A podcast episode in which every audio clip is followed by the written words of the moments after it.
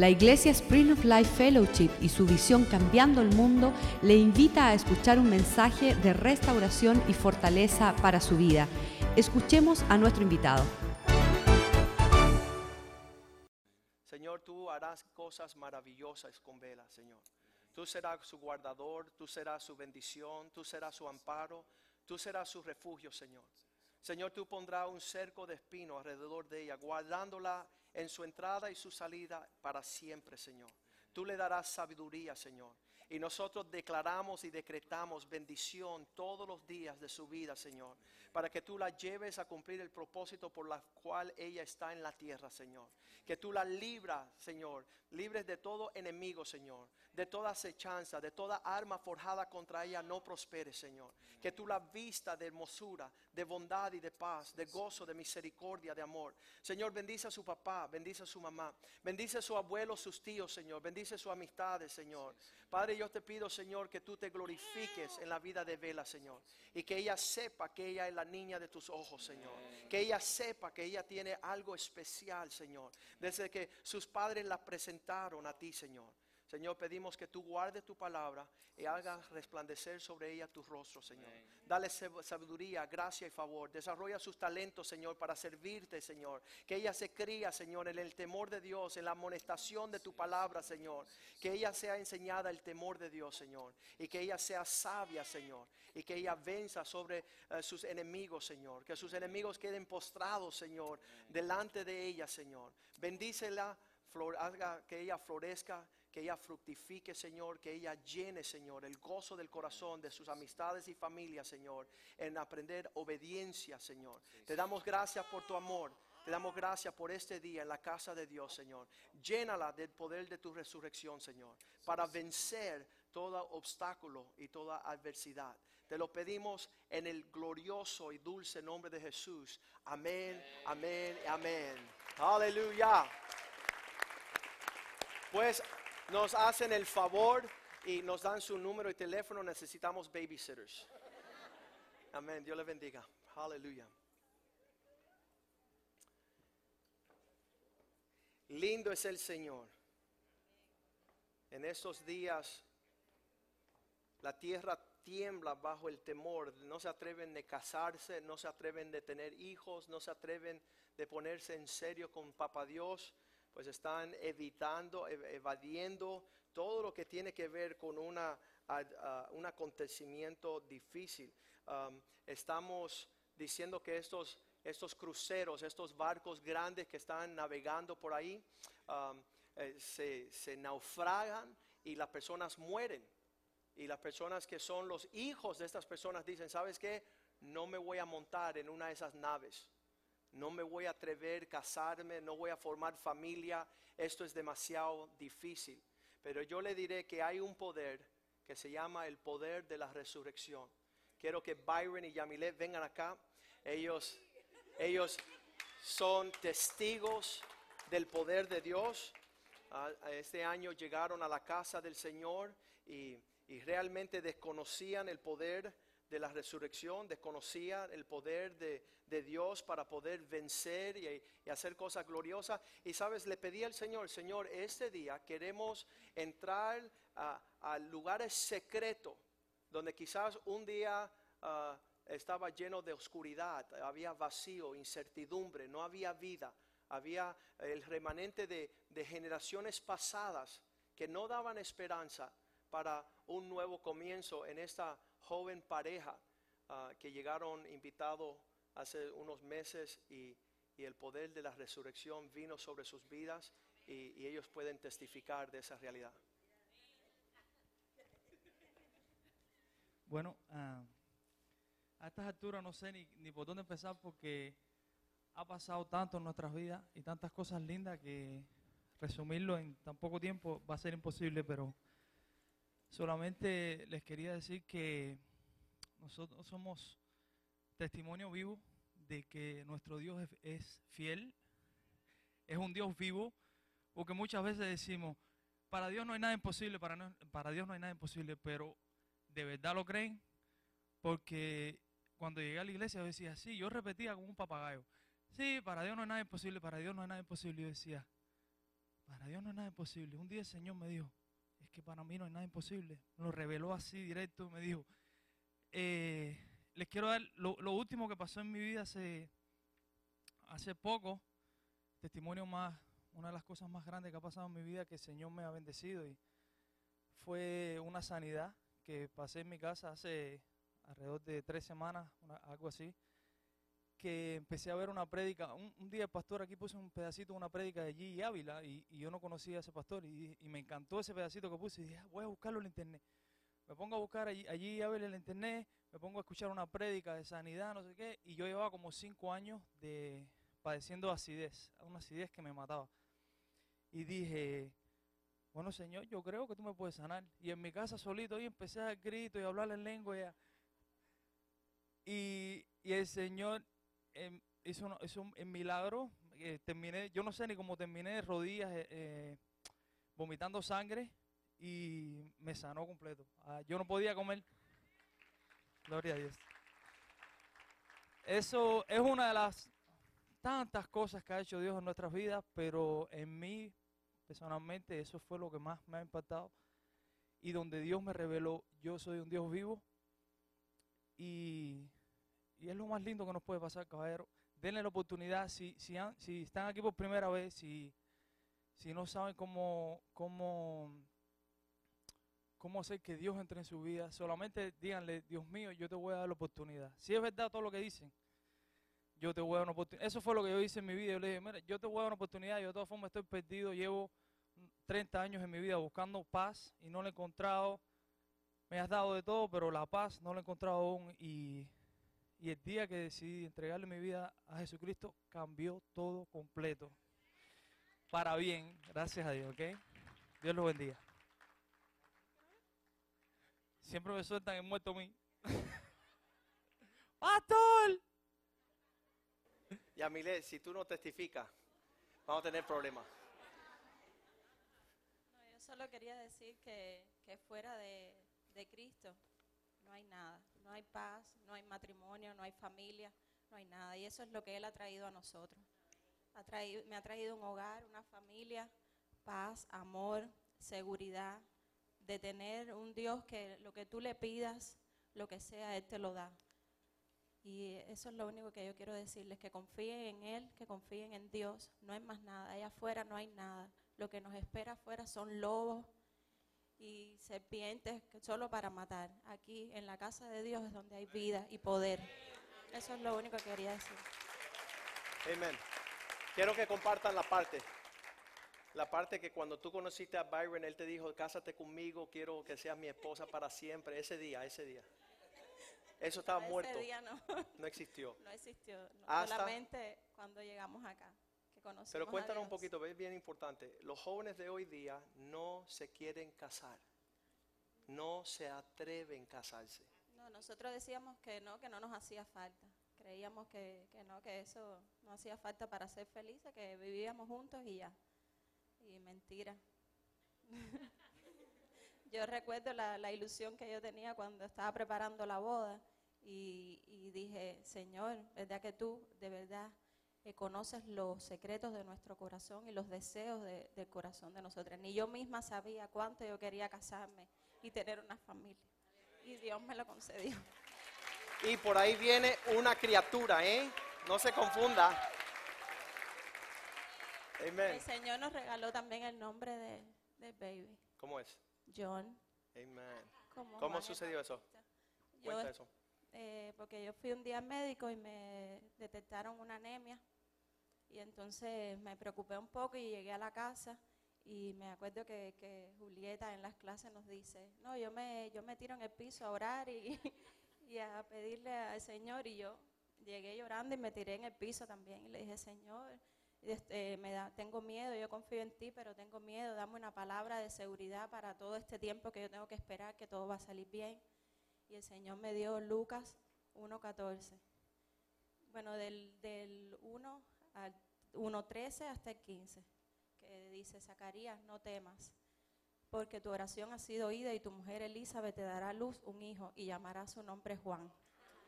Y tendrás gozo y alegría y muchos se regocijarán de su nacimiento porque será grande delante de Dios, no beberá vino ni sidra, y será lleno del Espíritu Santo aún desde el vientre de su madre. Amén. Gloria a Dios. Aleluya. Amén. Gracias, gracias. Somos lo que hemos llegado a la casa del Señor y el Señor nos está permitiendo ver su gloria a través del poder de su resurrección. Es tremendo ver cómo Dios opera en aquellas situaciones que ya no tienen esperanza, donde ya no hay nada que hacer, donde no hay ni siquiera ah, la esperanza de, de algo que suceda sobre nuestras vidas. Quiero que, que venga Javier y Francis, ah, que vengan sus hijas si están por ahí, um, Emily, Brianna, Camilo y Daniela. Este es uno de los testimonios más poderosos sobre la faz de la tierra del poder de la resurrección. Hace unos años aconteció una, una situación súper, súper, así, eh, tan, tan agresiva como la tragedia de la pasión del Cristo. Una cosa que no se explicaba cuando um, Javier perdió su mamá en una, en una tragedia agresiva de un homicida. Su padrastro mató a su mamá. Y él tenía en, esa, en ese entonces, ahí vienen las princesas, en ese entonces él tenía 19 años, ah, su papá estaba en Cuba, no tenía alcance, no tenía comunicación con su papá, no tenía vuelos de, a, dónde acudir, no tenía tíos, no, no- no había primos en la región y, y Javier lo único que tenía y lo que era suficiente era el poder de la resurrección de Cristo. El poder de aquel que, que ha prometido hacer las cosas florecer y, y ser transformados ah, en la presencia del Señor. Quiero que Él comparta esa, ese testimonio. Hace, ah, hace aproximadamente 19 años, yo tenía, ah, como dijo el pastor, 18 años. eh, en un momento bien rápido mi vida cambió ah, de una manera increíble. Eh, mi madre fue asesinada delante de mis ojos prácticamente por mi padrastro. Em, en ese momento yo recuerdo eh, haber visto llegar a la escena y ver las sábanas amarillas eh, cubriendo el cuerpo de mi madre. Y mm, yo recuerdo que muchas veces había oído la expresión, puedo tocar el cielo con, con el dedo, pero ese día yo pude vivir ese, ese sentimiento. Y mm, lo primero que, que, que puse mi que Dios puso mi corazón es decirle gracias Señor. Yo no entiendo por qué yo dije eso en ese momento, pero eso fue algo tan profundo y tan poderoso que fue lo que determinó la segunda etapa de mi vida después de eso. Me pude haber maldecido a Dios, me pude haber enojado contra Dios, me pude haber amargado, airado, tenía cien mil razones para darle de espalda a Dios. Pero dije, gracias Señor, yo no entiendo por qué esto sucedió, pero tu palabra dice que aunque padre y madre te deje, el Señor, tu Dios, con todo te recogerá. Dice que Dios es el defensor de los huérfanos y que va a estar contigo hasta el fin de, de tus días. Y el haber confesado eso trajo una bendición tan grande sobre mi vida que después de ese tiempo tan difícil, Dios sanó mi corazón. Yo perdoné a mi padrastro. Pude seguir una vida en Cristo y Dios trajo este precioso regalo a mi vida. Y después empezó y se multiplicó. Y sabe que yo perdí una mujer, yo siempre digo esto en mi testimonio, perdí una mujer muy importante, pero mira cuántas Dios me, me ha dado. Amén. Y hoy por hoy somos lo que somos por la gloria de Dios, por el poder de su resurrección en nuestras vidas. Porque sin Él, yo le garantizo que no estuviéramos parados aquí, porque la herencia que, que- había en, en mi familia no era una herencia de paz y de gozo y de bendición. Solo Cristo pudo venir a nuestras vidas y traer vida en abundancia, traer gozo, paz y la felicidad que tanto este mundo busca. Amén.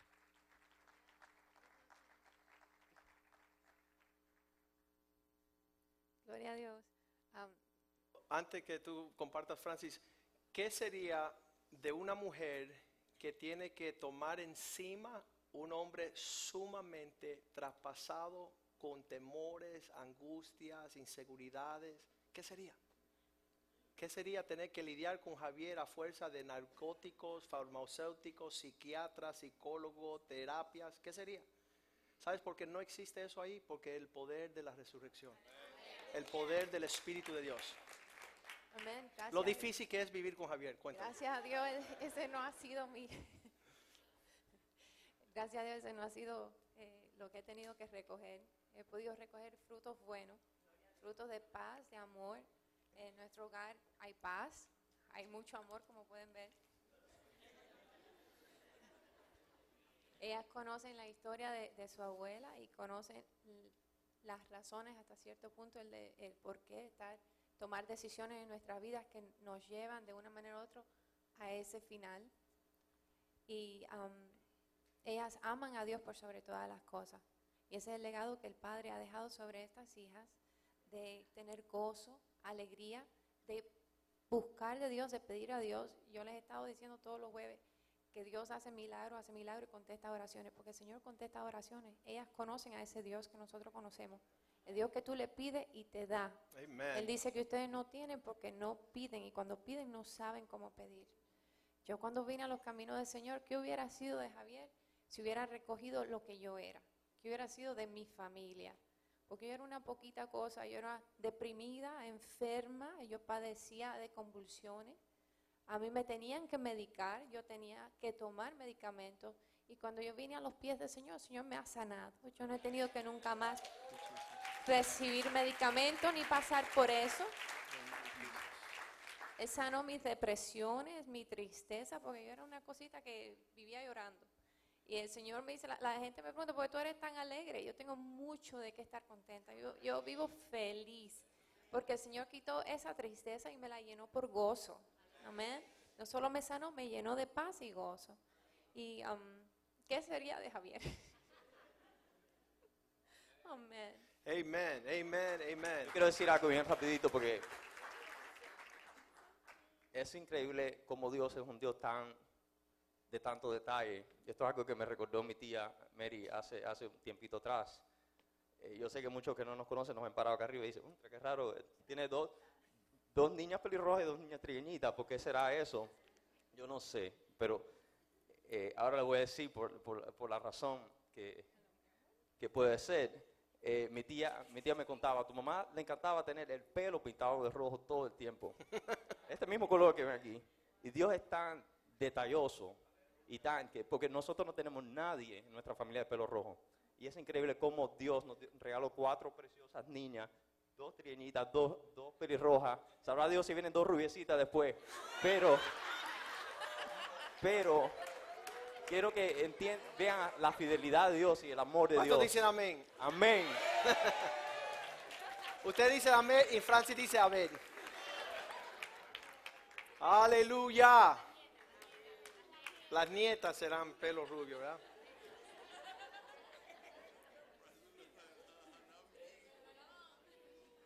¿Cuántos están viendo la gloria del Señor? ¿Y cuántos están entendiendo la presencia, el poder de resurrección? Había un dicho cubano, decía, esto no lo arregla ni el médico chino, pero el poder de la resurrección sí lo arregla, sí lo arregla. Hace unos años conocimos, ah, ahora le está latiendo el corazón a todo el mundo, conocimos a una familia bien preciosa. Ah, esta, esta joven pierde su mamá a una enfermedad y se queda en la casa con un papá. Josué, no te me vayas. El poder de la resurrección vino sobre este padre hijo. Ellos perdieron, él perdió su esposa, ella perdió su mamá, pero llegó el poder de la resurrección a esta familia. Queremos que vengan acá y testifiquen la grandeza de nuestro Dios.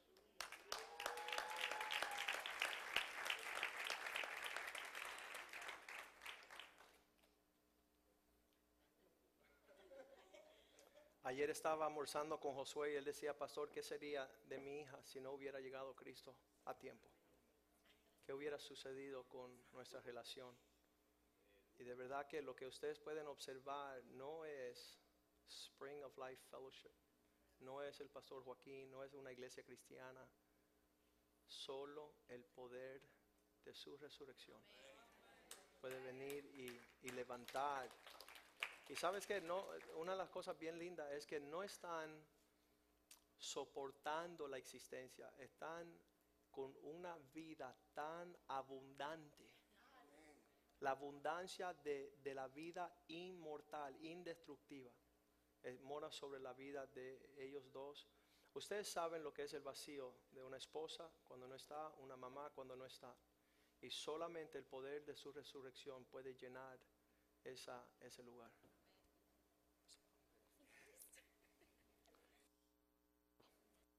Eh, buenos días. Este, cuando nosotros llegamos a la iglesia, llegamos por medio de Alexis que nos invitó y Mark.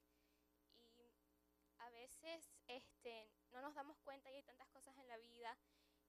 Y como estamos tan distraídos en todo lo que estamos haciendo, empezamos que estábamos bien, pero no es verdad. Cuando yo llegué acá, no tenía la menor idea, pero tenía un gran vacío porque había perdido a mi mamá cuando tenía nada más 11 años.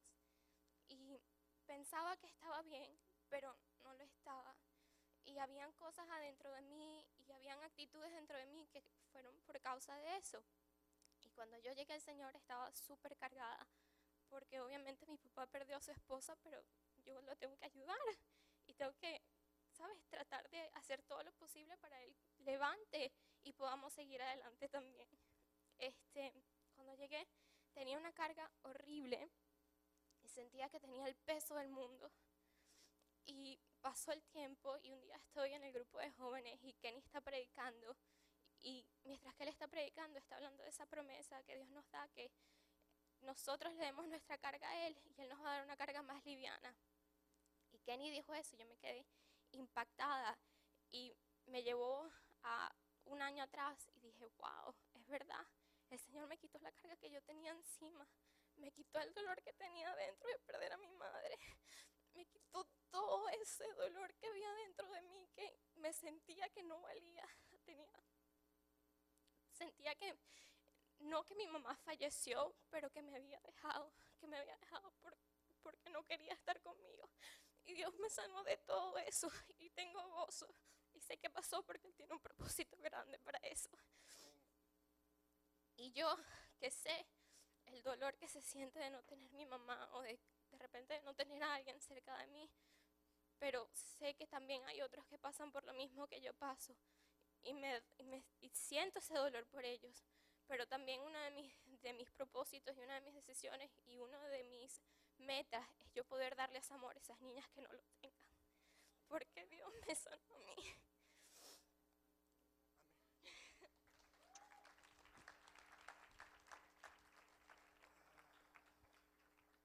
es difícil para mí, pero eh, como ella así como ella pensaba en mí, también yo lloraba por ella. Yo no tanto era por perder a mi esposa, sino qué iba a hacer yo con Andrea, qué iba a hacer ella sin su mamá.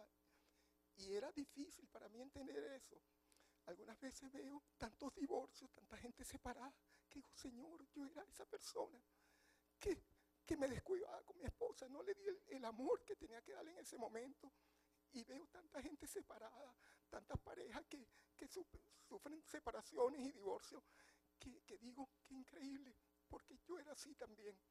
Perdone que no puedo hablar, pero mm, mm, no. Pero gracias a Dios que llegando a la iglesia conocí al pastor, me presentó a Caracol, conocí tantos hombres que seguí las huellas de cada uno de ellos porque eran verdaderos hombres que tenían un corazón grande, que ayudaban a su prójimo. Y yo no estaba muy lejos de eso, pero no lo entendía. Tuve muchas fallas en el camino y, buscaba un escape donde no lo había. me metía cada vez en problemas hasta que hoy en día me siento, todavía estoy luchando con mi, mi- con mi mismo carácter, pero voy adelante y gracias a Dios que estoy en esta iglesia. Gracias, pastor.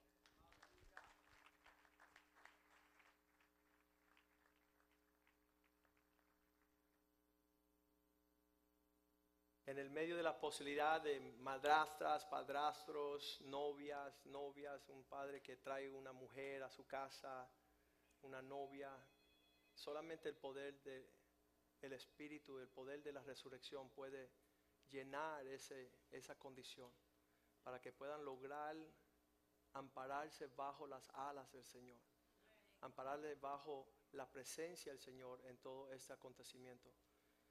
Dios quiere manifestar su poder en la vida de aquellos que se llenen de la presencia del Señor, en la vida de aquellas personas que desean ver la gloria del Señor. Usted puede orar, Señor, llena mi vida del poder de tu resurrección. Llena mi vida de tu espíritu. Llena mis pensamientos. Sabes que muchas personas tienen ah, pensamientos que están muertos ya, ya, ya no sueñan más, ya no sonríen más. Y tú le puedes pedir, Señor, Señor, cambia mi lamento en baile. Cambia mi tristezas en gozo. Quiero ver tu poder. Quiero ver ah, tu, presencia venir sobre nosotros a- en un nivel sobrenatural. Lo que están viendo hoy en ese joven que oró, ese niño de cinco años, es el poder de la resurrección. Lo que ven en la vida de Javier y su esposa y sus hijas es el poder de la resurrección. Hace años, hace dos años llegó un hombre a esta casa pidiendo ayuda y le hablé un poquito de lo que era ver el poder de la resurrección. Y él salió de esta iglesia, llamó a su esposa y le dijo, mi amor, en verdad estamos muertos. En verdad no tenemos nada. Pero me hablaron de la resurrección. Me hablaron de la vida. A pedir que George y que Lily vengan y testifiquen. Que vengan sus hijos. Que vengan Julian y Adriana. Jonathan. Lo vi por allá atrás. Vengan acá. Esto no tenía esperanza según lo normal. Me estaba Lily contando, yo ya lo que quería es que él se fuera. Él dice, yo lo que quería era que ya no tenía que lidiar más con la carga, la responsabilidad de mis hijos. Y entonces tú te haces la pregunta, y ven acá, ¿y cómo sucede? Sucede porque el poder, ahí viene el poder.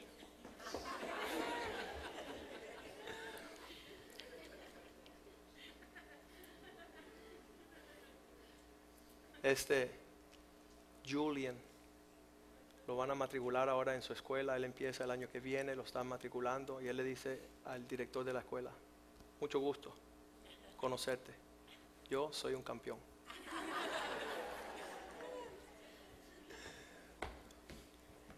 Ahí viene Jonathan y David, ese es el poder, Nitrón.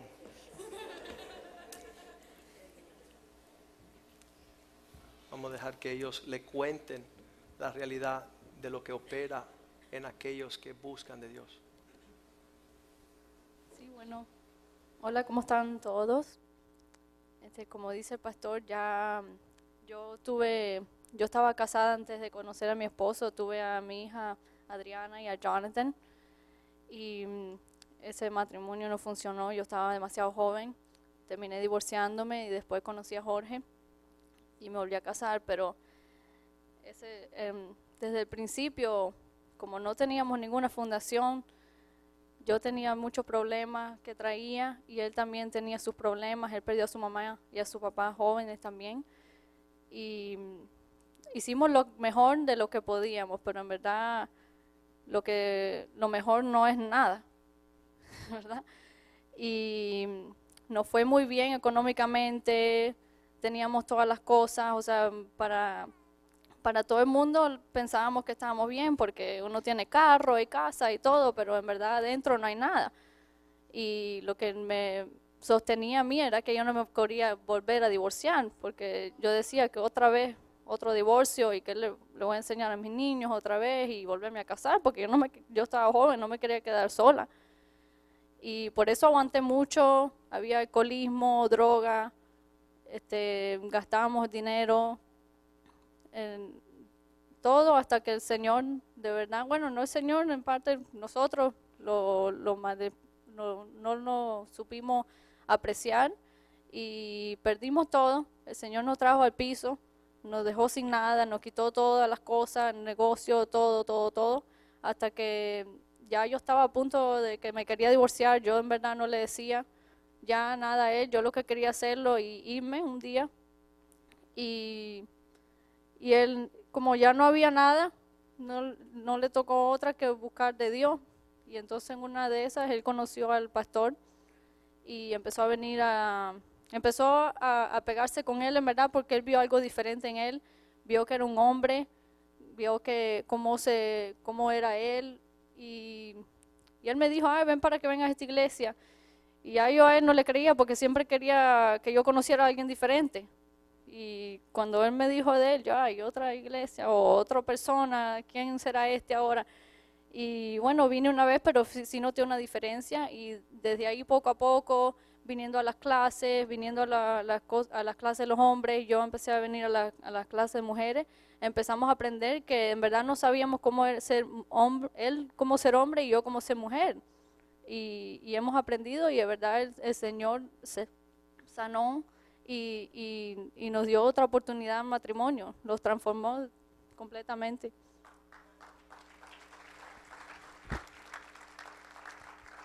Eh, hace, ya cuatro años, este ago- agosto son cuatro años que estamos aquí y este viernes me dieron la oportunidad de poder compartir con los jóvenes y, compartimos a base la cruz y después yo pude de verdad, cuando estaba, Dios me estaba ministrando a mí, de verdad ver que la, ma- la cruz tiene poder cuando uno muere. Y yo vi que yo pude, Dios pudo poner a muerte mi adicción de 17 años de cocaína, eh, tomadera, mentiroso, a todas cosas que de verdad me tenían entrapeado, que no podía ser el hombre que Dios me había llamado a ser. Y, pude venir a esta, iglesia y conocer a mi pastor, a mi, mi papá espiritual. Y, y de verdad que Dios me ha dado otro chance de ser un, un hijo fiel otra vez. Y, y, por eso me ha dado en tendencia en cómo, cómo crear, eh, cómo ser un padre. Y, estoy creando esta familia con mis dos, mis tres hijos y mi hija. Y, y de verdad que ha sido algo bien lindo que Dios ha hecho, que yo no sabía lo que estaba haciendo. Lo que yo quería era tomar y seguir en mi locura y, y no tener que poner la responsabilidad de, de verdad tomar en serio lo que Dios me había, me había puesto en las manos. Pero siendo un niño de 34 años, porque de verdad eso es lo que yo era, yo era un malcriado, que todo lo que hacía era tirar perrietas y gritar, y, y de verdad que nunca tuve la, la oportunidad que nadie me pudo enseñar cómo ser hombre, y llegué a esta casa y Dios me, me ha dado el espíritu de padre, y de verdad que estoy disfrutando ahora el fruto de, de- de- de mi esposa, de mis hijos, de verdad que ha sido un tiempo de verdad bien, bien refrescante para mi vida. Eh, estoy de verdad animado de, de ver los, los hombres que están cambiando aquí y de verdad que, les cuento la verdad, de verdad que lo único que me gustaría era haber venido más temprano a Jesucristo, he podido estar a sus pies, de verdad, para, pero la vida fue lo que fue y la, la acepto. Yo le doy gracias a Dios por todo lo que ha pasado en mi vida. He aprendido de todo negativo, he podido sacarle la, la riqueza de mi vida, ministrándole una vez a mi hija. Yo toda la vida, cuando mi mamá y mi papá murieron a un, joven- a un tiempo bien joven en mi vida, yo le dije a Dios, yo te odio, porque yo no sé lo que yo te he hecho a ti. Para yo tener que estar en, en las posiciones, en la prisión, estando solo, y no entendía.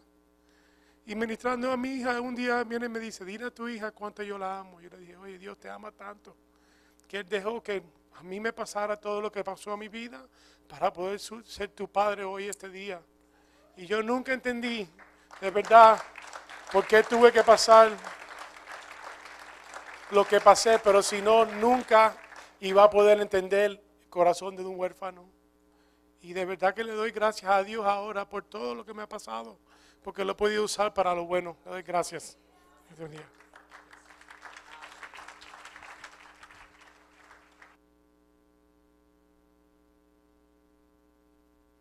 Hace como un año lo llamaron a los padres al colegio y dijeron, mira, tu hijo, vete a buscarle otra cosa que él pueda hacer. Carpintería, plomería, electricista, porque él nunca va a estudiar. No va a poder sacar buenas notas, no pierdan su tiempo, no pierdan su energía. Y el poder de la resurrección llegó sobre su vida. Está sacando solamente altas calificaciones, está en el grupo de honores, está cogiendo campeonatos. Damos gracias a Dios que hay profesionales y expertos que puedan decir, ¿sabe qué? Esto está muerto. Porque entonces Cristo puede venir y levantar los muertos. Amén. What do you think about Resurrection Sunday? When you think about Jesus coming back from the dead, coming out of the tomb, give us one good thought.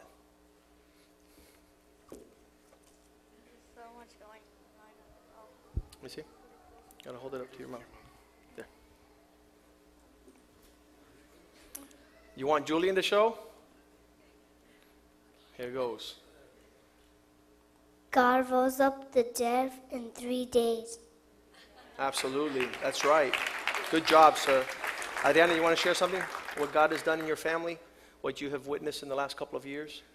Am, bueno, cuando, como mi mamá dijo, cuando ella me tenía a mí y, herma- y mi hermano a las cua- cuatro años, ella se divorció con mi papá y yo a los cuatro años, yo, yo de verdad no, no sabía qué es esto que está pasando. Ya, ya yo me fui a vivir con mi mamá, mi abuela y, su, y mi abuelo. Y yo pensando, "¿En ¿dónde está mi papá? Ahí yo, yo, yo lo veo con mi hermano, que él se quedó con mi otra abuela. Y sí, yo lo veo, pero ¿dónde está? ¿Por qué es esto? Y yo me confundí. y Yo a los cuatro años, nada, yo no, ¿qué voy a saber yo? Entonces, bueno, am, cuando a los cinco años mi mamá entró con mi papá ahorita y, y yo vi este hombre y este no es mi papá, pero me están diciendo, llama, llámalo tu papá. A- ahora yo, yo, yo veo a otros, otras niñas que están a mi edad y llaman a su otro papá por el nombre de él y él es su papá, él es el que lo está cuidando ahorita. Y yo hace, hace como a los como los 12 años entré a esta iglesia y yo ya tenía una actitud, yo no quería hacer nada que me dijeron. Yo fue, yo, yo para entrar aquí fue otra cosa de otro mundo, pero cuando yo entré yo tenía una, una boca que si alguien me escuchaba ahorita. Um, entonces yo entré y, y me dijeron, yo escuché a la palabra y por poquito y poquito e- escuché y me cambió corazón. Entonces,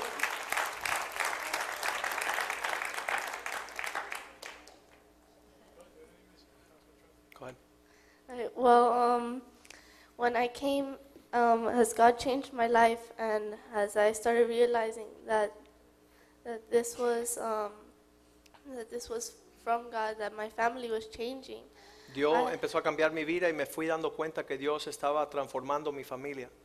I, I saw this in them, and I was happy for them, but I wouldn't let it come into my life. Y yo estaba alegre por ellos que ellos habían alcanzado conocer a Cristo, pero yo todavía mantu- mantenía a distanciada para no dejar que Dios entrara a mi vida. I didn't want to be be um, saying I gave my life to Christ. I was this. I was that. Yo no quería decirle a los demás que Dios había entrado en mi vida, que yo antes era esto, ahora- antes era lo otro. I kind of looked at it as like if I said this, that I was I was weak. This this Y si yo decía eso, yo estaba mostrando que yo era una persona débil. And I, I thought like that because when my dad, uh, I stopped seeing my dad, I kind of had to put up a, a face for my brother. Entonces, cuando dejé de ver a mi papá, tenía que siempre estar mostrando una cara para mostrarle a mis hermanos que estaba contenta cuando no lo estaba. So I started um, looking at everybody that was around me and how they were always happy. And like I didn't know them, but I just saw that they were always happy and I was here. Y yo miraba alrededor y veía a los demás que tenían alegría y gozo, pero yo no. And so um, when I went to Westwood in ninth grade, Y cuando fui a la escuela cristiana en el noveno grado, um, I saw that everybody here, everybody there was like having their friends, and I didn't have any friends. Y yo veía que todo el mundo tenía amistades, pero yo todavía no lograba tener amistades. So I tried and I, I joined the, the soccer team. Yo trying traté to de get hacer close to them. deportes para acercarme a las demás and I saw that that didn't work. So I was I had let the devil come into my life, y veía que eso no funcionaba y yo estaba dejando que Satanás entrara a mi corazón. and I one soccer game I was there in the back of the bus watching Y them all estaba talk. viendo a todas hablar después de un juego de, ah, de fútbol Stood at the back of the bus and the door in the back wouldn't close. y la puerta de atrás no se cerraba. We were um, going back to school and I put my hand on the door and I'm like, if this is how it's always gonna be, why am I gonna be here? Y entonces en ese momento que vi que la puerta abrió, ah, tenía pensamientos de lanzarme. And I remember looking out and and everybody was there talking. Nobody noticed me, and I'm like, see, this is how it always is. Y esto es como yo me sentía que nadie se daba cuenta lo que yo iba, ah, iba a hacer. So I, I looked out one more time before I would push, and and um, someone there looked at me and I, and like kind of to like stop me in a way. Y una persona me miró ahí, me detuvo de, de- de abrir la puerta And I just sat down and cried because I knew that God loved me, but I didn't want to admit it because I didn't want to look weak. y yo sabía que ese era Dios que me amaba, que me estaba guardando, pero no lo quería mostrar para no lucir débil. So we, I ended up talking with pastor and having a meeting with my parents and all of that, Hablé con el pastor, con mis padres, nos reunimos and I fixed that. y But, yo arreglé esas actitudes. But still, I kind of kept on that little, that little wanting to be strong on the outside. Y yo seguía queriendo mostrar el querer ser fuerte por afuera. So, um, not, not that long ago, this year, Así que este año, no hace muchos días, me- semanas, um, again, I had let, I had opened the door and let Satan talk to me and drop little snake eggs into my life. nuevamente eh, hubieron pensamientos abiertos para que Satanás empezara a hacerme pensar diferente. and I, s- um, I started um, to hurt myself. y empecé a hacerme daño. I started looking at everybody and how they were always happy, and I always was here, and I would look at any little thing. Y yo veía cualquier cosa para hacer, la- hacer notar la diferencia que los demás estaban alegres y yo no.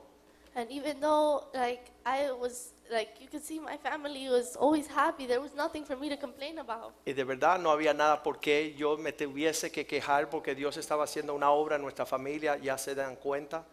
But I, I just kept on trying to find that one little thing that would make me not be happy. Pero buscaba aquella cosa que justificaba el no ser alegre. And I started saying, look, this, this isn't, since, you know, um, getting, jumping off the bus didn't work. Y yo decía, hacerme daño y brincar de un bus no me iba a ayudar, So I'll, I'll just, I'll just cut myself. así que me voy a empezar a hacer daño.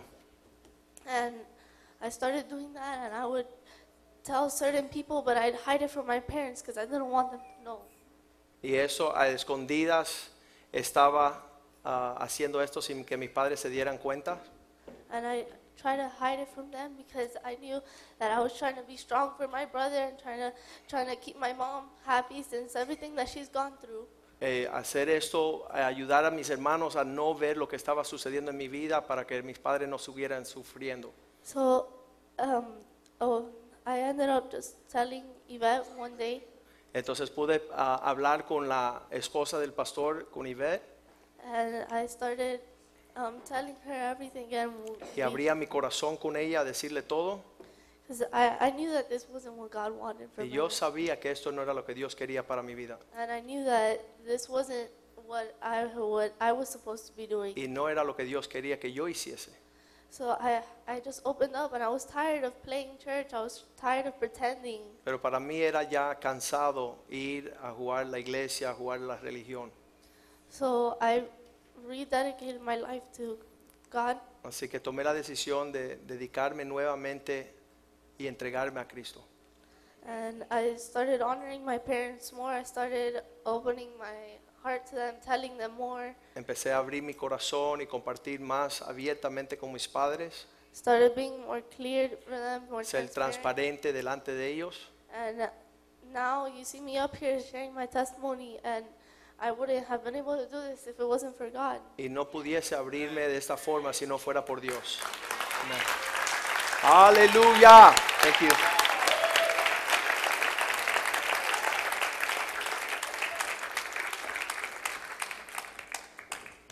En junio de este año, julio, el mes de julio, ah, en 2013, me llamó mi mejor amigo, me dice Joaquín, mi hijo de 15 años acaba de ah, matarse. Tomó mi pistola y se tomó la vida. ¿Sabe? Los jóvenes hoy día necesitan el poder de su resurrección.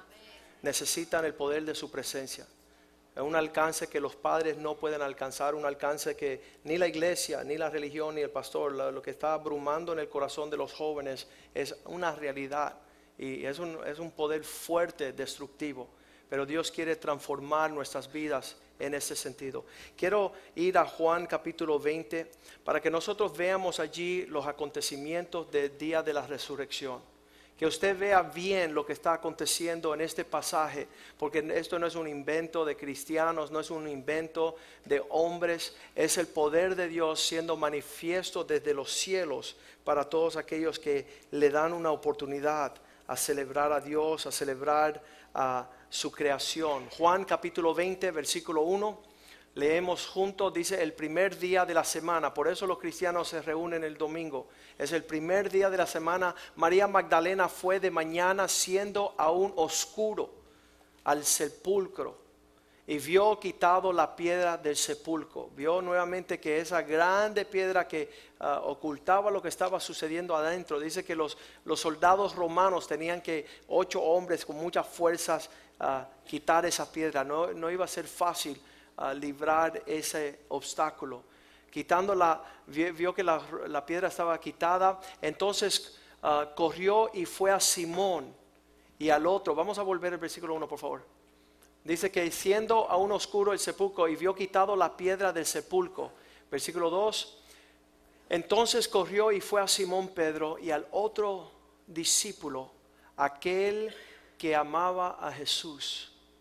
Y les dio, dijo, se han llevado del sepulcro al Señor y no sabemos dónde le han puesto. Ella pensaba que alguien le había robado el cuerpo, que algo había sucedido. Estaban llamando los otros discípulos. Versículo 3 dice que y salieron Pedro y el otro discípulo y fueron al sepulcro. Fueron a, a- a mirar ese lugar. Versículo 4.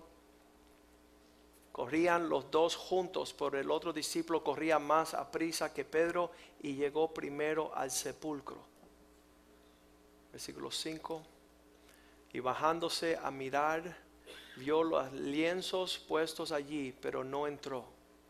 Estaban viendo que, que algo estaba aconteciendo dentro de esa tumba. Versículo 6. Luego llegó Simón Pedro tras él y entró al sepulcro y vio los lienzos puestos allí. 7. Versículo 7. Y es, ah, el sudario que había estado sobre la cabeza de Jesús, no puesto con los lienzos, sino enrollado en un lugar aparte. 8. Entonces entró también el otro discípulo que había venido primero al sepulcro y vio y creyó. Estaban percibiendo algo que, que nadie, estaba, nadie eh, estaba al alcance de saber. Usted este día ha llegado a la casa de Dios. Usted ha observado. Usted tangiblemente ha visto la, la presencia de Dios sobre la vida de aquellos que creemos en el Señor. Y ver que, que testimonios, ah, muchos amigos míos decían, Joaquín, ¿por qué a los cristianos tienen estas, estas vidas horrendas? Estos testimonios horribles. Yo estoy bien. Y, yo les digo, ¿sabes qué? Solamente están compartiendo con usted lo que es el poder de la presencia de Dios sobre sus vidas. ¿Cuántos miles y miles y miles de personas que nos rodean diariamente no conocen el alcance de no necesitar, escúchame, psiquiatra, psicólogo, drogas, eh, eh, eh, farmacéuticos, cosas que tienen que vivir a fuerza de pastillas. Porque tienen una presión, como dice Javier, los cielos se caen sobre tu cabeza de la presión de la tragedia, del dolor, de la angustia, de la enfermedad, de la oscuridad. Y que Dios ha mandado un poder para librarnos de la muerte, del infierno, de los acontecimientos más siniestros que le puede suceder a un ser humano. Muchas veces las personas dicen, ¿y por qué Dios permite tantas cosas malas sobre la vida de las personas? Porque solamente cuando estamos muertos es que experimentamos el poder de su, su resurrección. Cuando está un, niño nadando en una piscina y lo electrocuta unos, cables que salen ahí y muere frente a sus padres con siete añitos, acaba de suceder esta semana. Y que venga el el consuelo del Espíritu Santo, el que levanta a los muertos, el que levanta el caído, el que da ánimo, el que es un pronto auxilio en nuestra tribulación, es un refugio en nuestra angustia. El mundo entero tiene que celebrar lo que sucedió aquel día de la resurrección. Tenemos que más que celebrarlo, conocerlo, porque es bien difícil celebrar algo que desconocemos la fidelidad de estos, estas parejas de Byron, de Yamilet, de Javier, de Francis, de la familia Caracol, todo es resultado de una sola cosa, una esperanza en el medio de las tinieblas, una, una alegría en el medio de una tristeza profunda, un ir en pos de lo supremo. Dice la palabra de Dios en Mateo 27, Mateo 27, 51, esto es verídico, esto es histórico. Dice la Biblia que en el templo que estaba en Jerusalén, el templo donde los judíos iban a adorar, dice que, cuando se estremeció el gran terremoto en la muerte de Cristo, dice, he aquí el velo del templo se rasgó en dos, de arriba abajo, y la tierra tembló y las rocas se partieron. ¿Qué significa eso? En el momento que Cristo muere, dentro del templo judío hay una cortina que separa el lugar santo del lugar santísimo. Y en ese momento de la muerte de Cristo, el velo desde arriba abajo se rompe y se parte. Eso da acceso a que el hombre pueda entrar a la presencia de Dios. Hubiese sido diferente si se rasga de abajo arriba, significa que los hombres fueron cortando, ¿verdad? Pero en esta ocasión fue Cristo el que su sacrificio, Dios empezó a cortar el velo que separaba el hombre de la presencia de Dios.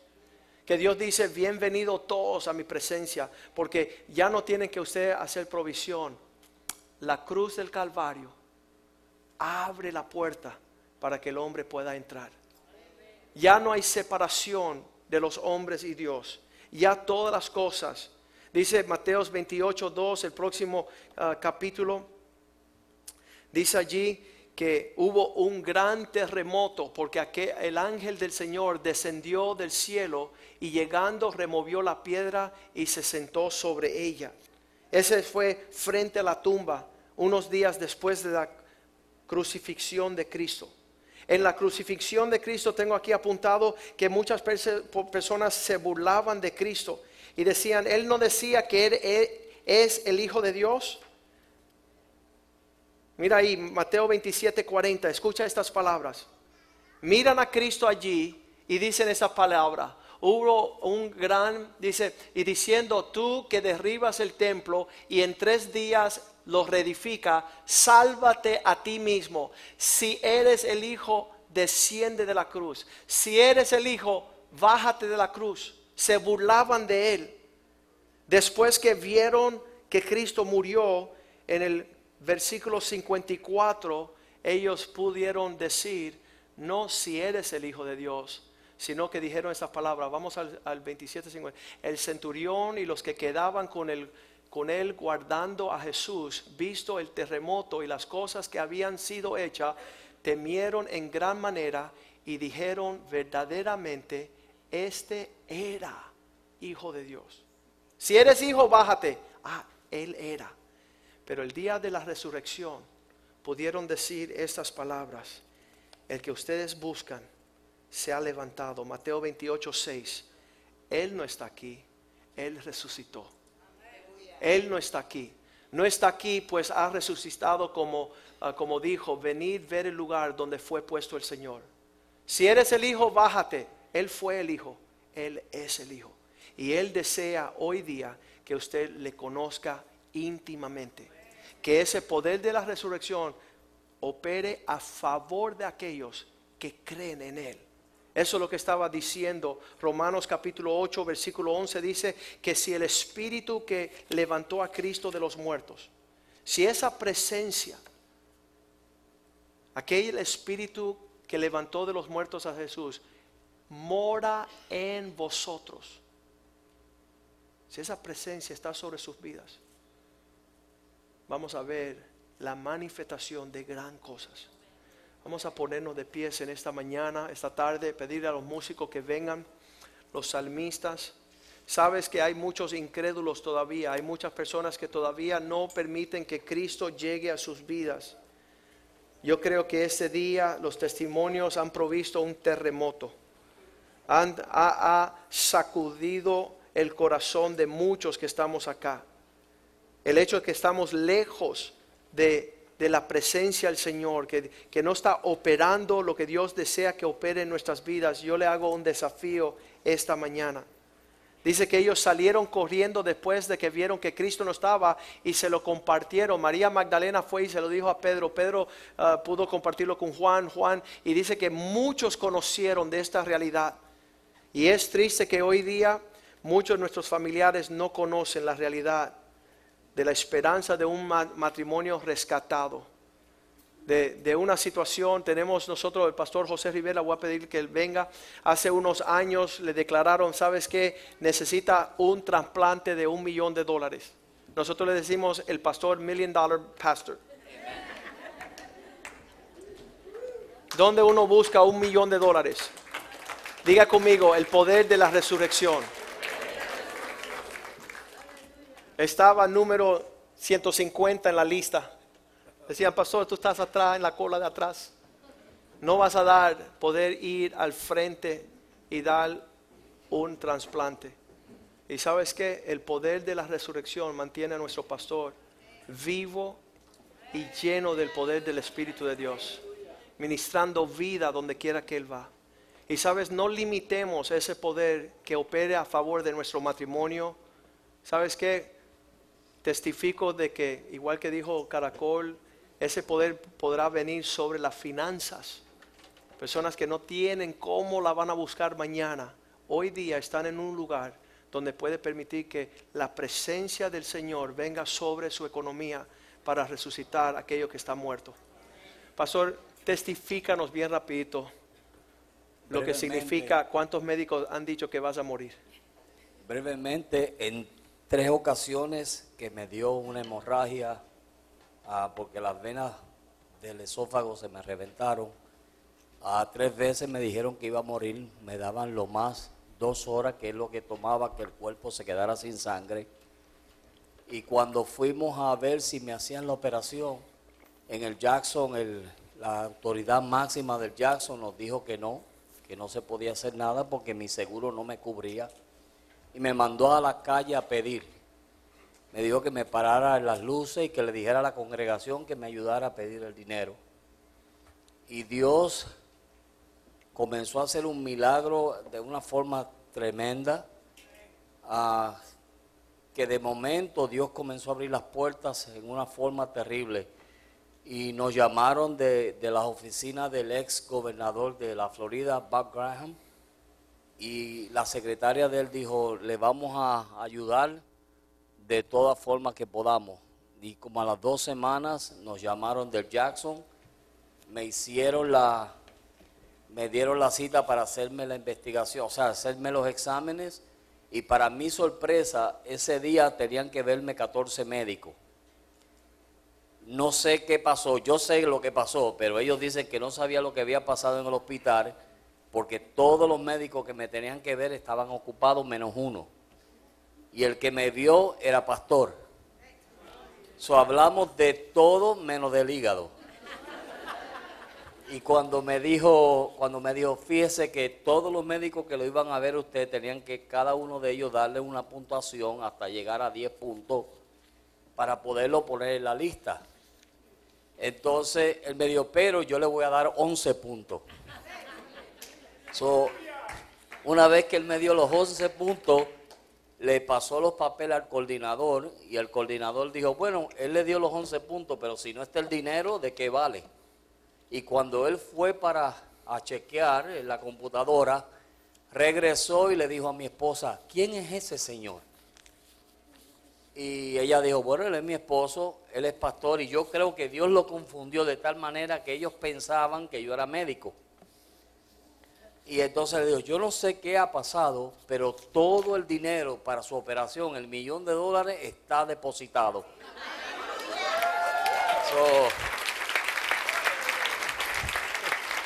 Después, hace unos meses atrás, que me acabo de enterar que todos ellos pensaban que yo era médico. Pero gloria a Dios, estoy aquí y es, y lo que quiero es servir a Dios. Los otros días me vinieron unos pensamientos locos y me comencé como a preocupar y dije, Señor, se me están acabando los tiempos. O sea, me estoy poniendo de más edad y, y veo como que el tiempo está tan corto y el deseo nuestro ha sido siempre servir a Dios, darle a Dios lo mejor de nuestra vida. So, bendiciones.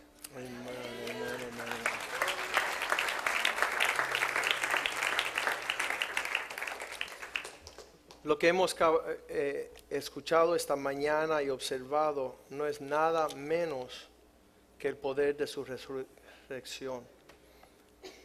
Hoy día la iglesia cristiana está siendo entretenida con el Easter Egg Bunny, un conejito que pone huevos. Los conejos no ponen huevos. Eso es para confundir aún mayormente esta generación. ¿Qué hacen los cristianos celebrando con un conejo y unos huevitos? Oye, feliz día de huevos. Eso es una abominación. Es una tragedia de la condición del carácter de hombres y mujeres que no quieren darle la gloria y la honra al único que se lo merece. No es un conejito y no es pintar huevitos de colores. Es vivir una vida digna de la resurrección de Cristo. Vivir una vida donde, como dice, estaba diciendo mi, mi sobrino en el primer servicio, dice, ¿sabes? Estoy estudiando dentista, estoy con mi esposa. Mi vida testifica del poder de Dios. No tengo que andar diciendo que soy cristiano, no tengo que andar diciendo que voy a una iglesia. Hay algo sobrenatural sobre mi vida, mi devoción a Cristo, mi devoción a adorarle fielmente, estar, estrecho, estar cerca del Señor. Permitir que esa presencia pueda como decía el pastor, vienen pensamientos nuestras, son, son pensamientos torcidos, locos, falta de, de ser saturados en, en algo que, que, que, que sobrelleva nuestras vidas. Yo, yo, yo conozco muchas cosas que puedo estar haciendo, muchas cosas, pero frente a la cruz, frente a la tumba vacía, frente a, a un Cristo resucitado en poder, no tengo tiempo. No tengo tiempo de estar bobeando, estar jugando a la religión, estar tratando de, de- de, ah, como decía la hija de Caracol, ficticiamente participando religiosamente. No, no, no, no. Quiero que mis hijos crezcan como ese muchachito de cinco años. Quiero que mis hijos tengan un matrimonio como el de Byron y Yamilet, como el de Javier y Francis. Quiero que sus hijos tengan paz. No se trata de dinero, no se trata de fortunas, no se trata de lo que ofrece este mundo, sino se trata de tenerlo todo por basura al fin de conocer a Cristo y el poder de su resurrección. Estamos en ese camino, estamos, eh, no hemos alcanzado, como dice Pablo, no es que lo he alcanzado todavía, pero una cosa algo, dejando lo que queda atrás, sigo prosiguiendo hacia la meta del supremo llamamiento en Cristo Jesús. Quiero una altura más aún. Ya he visto que cuando era joven no sabía, lo estaba diciendo, cuando yo comparto que yo no sabía leer ni escribir, no es que andaba por ahí por la calle, que mis padres nunca me llevaron a la escuela, pero no leía ni escribía al nivel de ganar dinero. Porque nadie por escribir y leer gana dinero. Pero yendo de no saber leer y escribir para hacer de eso una vida, Dios me llevó a eso como abogado, como doctor en leyes. Hice mucho, pero mucho dinero en lo que leía y escribía por el poder de su resurrección, por la presencia del Señor. Yo leía libros y yo le decía a mi esposa, ¿ves lo que está sucediendo aquí? ¿Ves? Esto es la gloria de Dios. Porque a mí no me gusta leer. Pero cuando la presencia de Dios viene sobre tu vida, y eso no es religión, no es iglesia, no es el pastor Joaquín, no es la fe cristiana, es el poder de la resurrección. Eso toca las vidas de aquellos que están a nuestro lado. Estos doce pescadores que fueron a la tumba y experimentaron esa resurrección cambiaron el mundo. ¿Y usted qué espera? Levante su mano al cielo y dice, Señor, derrama el poder de tu resurrección sobre mi vida. Desde hoy en adelante seré diferente.